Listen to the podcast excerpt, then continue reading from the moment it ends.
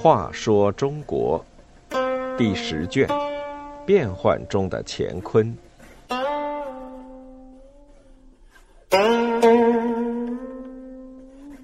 七十五密室画灰。徐之诰用宋其秋做谋士，但为了避免引起徐温的猜忌，两人躲在密室中，用在炉灰上写字的方式来密谋策划。吴王杨龙衍在位时，镇海节度使徐温独揽大权。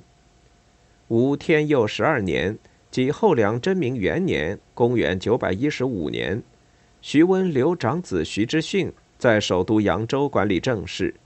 自己率军驻扎在润州，也就是今天的镇江，进行遥控。徐温的养子徐之诰做了升州刺史，他提倡廉洁，发展农业，为求发展又广招人才。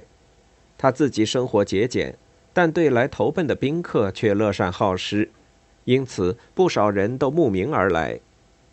其中有个叫宋其秋的，出身微贱，年幼丧父。穷愁潦倒，曾不得不靠昌家卫士资助糊口，但他十分好学，胸怀大志，总认为自己将来能成大事，也颇为自负。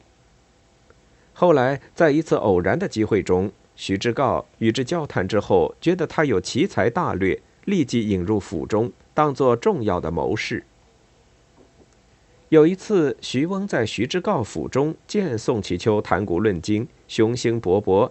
心里有些不悦，因为徐志诰是养子，如得富有雄心的谋士相助，就会威胁到自己亲生儿子的地位。于是派人打听宋其秋的底细，得知他寄住在自己相识的石头大师的寺院内，便去对石头大师说：“姓宋的穷小子在我儿子门下，我担心他不教我儿子致力于忠孝之道。”请大师留心观察他的所作所为。宋其秋此时也觉察到徐温的用心，便每天早出晚归，回来时必定喝得酩酊大醉，又常拿些花街柳巷的淫词离曲给石头大师看。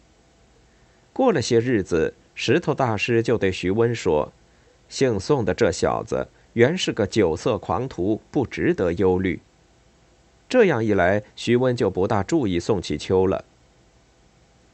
徐之诰治理生州卓有成效，整修城墙，还建造了十分壮观的关衙房舍。后来，徐温来视察，发现生州富庶繁华，决定把自己的总部迁来生州，将徐之诰调任润州的团练使。徐之诰心里不愿，派人去请宋其秋来商量。二人在顶楼密室相会。这间密室在楼的最高层，室中的屏风全部撤去，以防有人躲藏偷看。屋正中放一只大火炉。二人平时密商时默默相对，不说一句话，只用拨火棍在炭灰上写字，写完就随手抹去。这天，宋其秋了解了徐之诰的苦恼后，就在灰上画了一幅有润州、扬州的简略地图，在扬州旁注上徐之训。又写上几个字。徐之诰看着地图，思索了一会儿，终于笑了。第二天，他就爽爽快快的启程去润州就职。原来宋其秋提醒徐之诰的是，徐之训骄傲放纵，胡作非为，所以随时都会出事。而润州和扬州只一江之隔，扬州一出事，身在润州的徐之诰就可以快速采取行动，争取主动。所以调任润州倒是个极好的机会。后来，徐之训果然被朱景杀了。徐之诰得到消息，立即率军渡江去扬州，稳定民心，恢复秩序。待徐温得到消息后赶来，徐之诰已经站稳脚跟，又因其他儿子都还年幼力弱，徐温只好承认继承事实，命徐之诰代替徐知训接管首都的政事。